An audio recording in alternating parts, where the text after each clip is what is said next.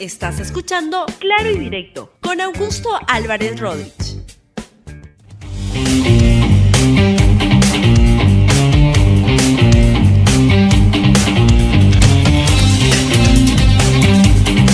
a comentar sobre tremendo pleito entre el Congreso y el gobierno y plantearles de cómo se puede arreglar esto porque el modo mechadera en el cual están no le conviene absolutamente a nadie en el país.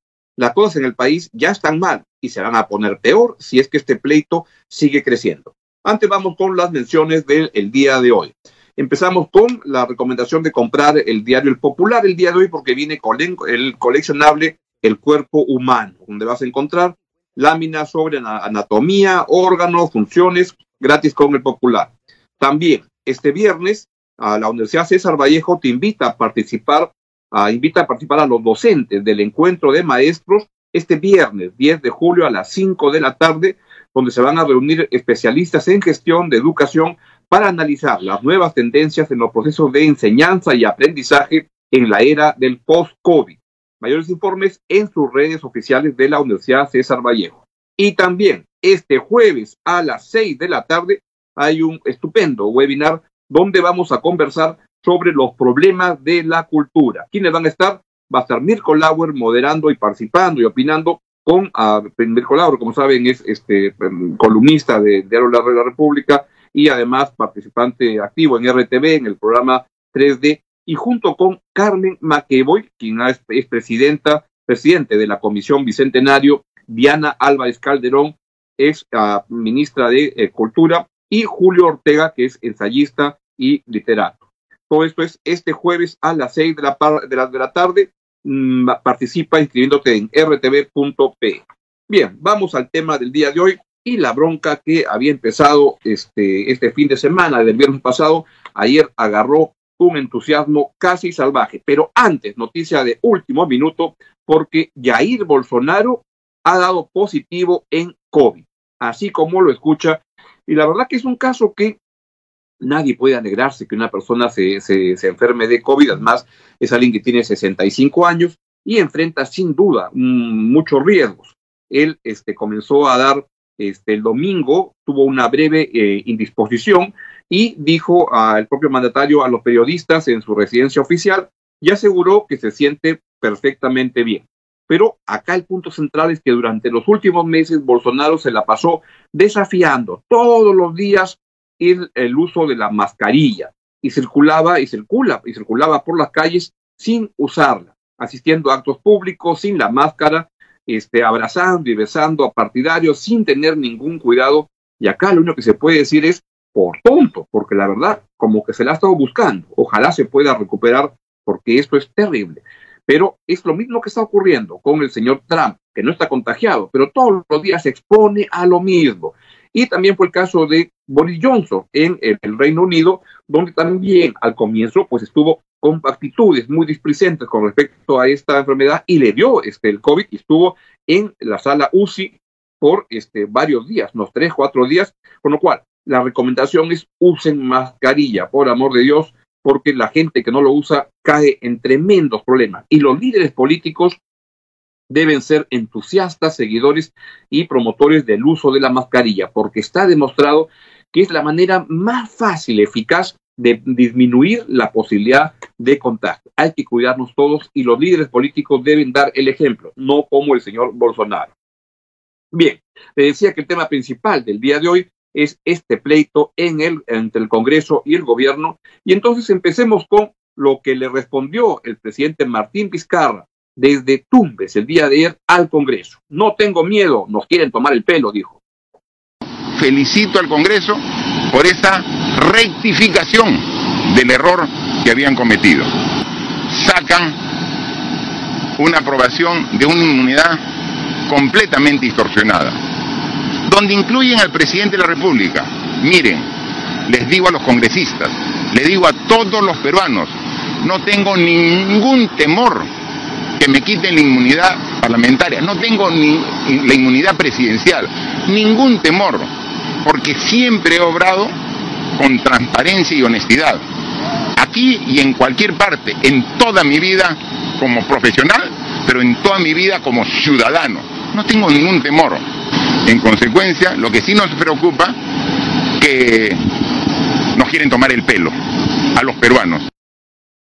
Y entonces, unas pocas horas después, en este juego de Dongo le dio a Borondongo, Borondongo le dio a Bernabé, pues este sábado apareció el presidente del Congreso, Manuel Merino, y dijo que la estrategia del presidente es confundir.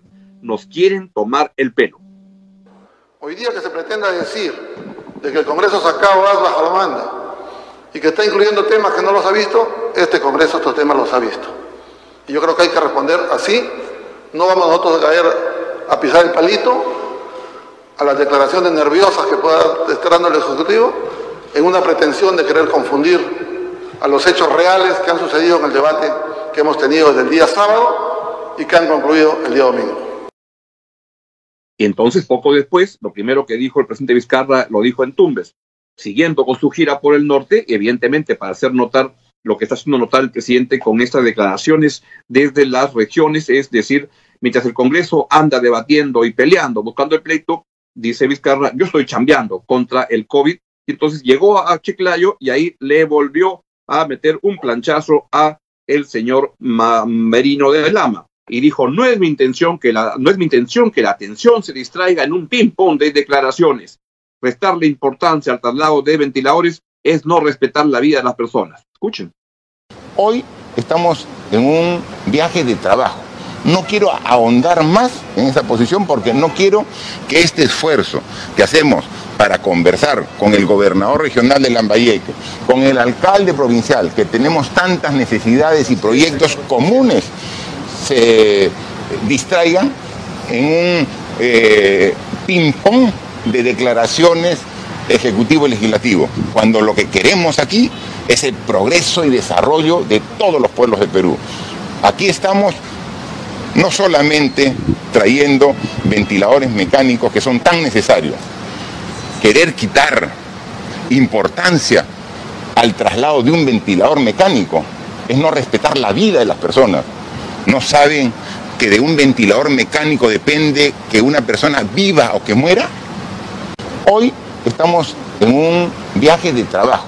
No quiero ahondar más en esa posición porque no quiero que este esfuerzo que hacemos para conversar con el gobernador regional de Lambayeque, con el alcalde provincial, que tenemos tantas necesidades y proyectos comunes, se distraigan en un eh, ping-pong de declaraciones ejecutivo-legislativo, cuando lo que queremos aquí es el progreso y desarrollo de todos los pueblos de Perú. Aquí estamos no solamente trayendo ventiladores mecánicos que son tan necesarios, querer quitar importancia al traslado de un ventilador mecánico es no respetar la vida de las personas. Muy bien. No saben que de un ventilador mecánico depende que una persona viva o que muera. Y entonces también entró en esta tremenda mechadera la ministra Gloria Montenegro, que lo que dijo fue lo siguiente, escuchen, lo van a oír, ¿ah? el Congreso parece un marido pegalón que te golpea cada vez que están bien. Escúchenlo. Nosotros tenemos la mejor y la mayor voluntad de que así sea, pero parece que el Congreso fuera un marido pegalón. Te pego y después te extiendo los brazos. Llegan a estar bien y te vuelvo a pegar, te vuelvo a maltratar, y eso no puede ser, porque eso lamentablemente afecta a la democracia, afecta la gobernabilidad del país en un momento en donde todo el Ejecutivo está de cuerpo entero luchando en las regiones por llevar no solamente los insumos médicos, llevar la logística, sino soluciones a los problemas de cada región. Y eso realmente hace daño. Y entonces entró Muchilanga y Omar Chejade, presidente de la Comisión de Constitución, también le metió su pechazo al presidente de la República, que dijo que el presidente Vizcarra no tiene vela en este entierro. Cuando le da la gana, empieza a criticar al Parlamento de manera inconsistente. Se ha metido incluso hasta con, con la Comisión de Constitución. La Comisión de Constitución es la casa de la reforma política y electoral. El, el, Congreso de la República, a través de la Comisión de Constitución, es la que lidera la reforma política y electoral.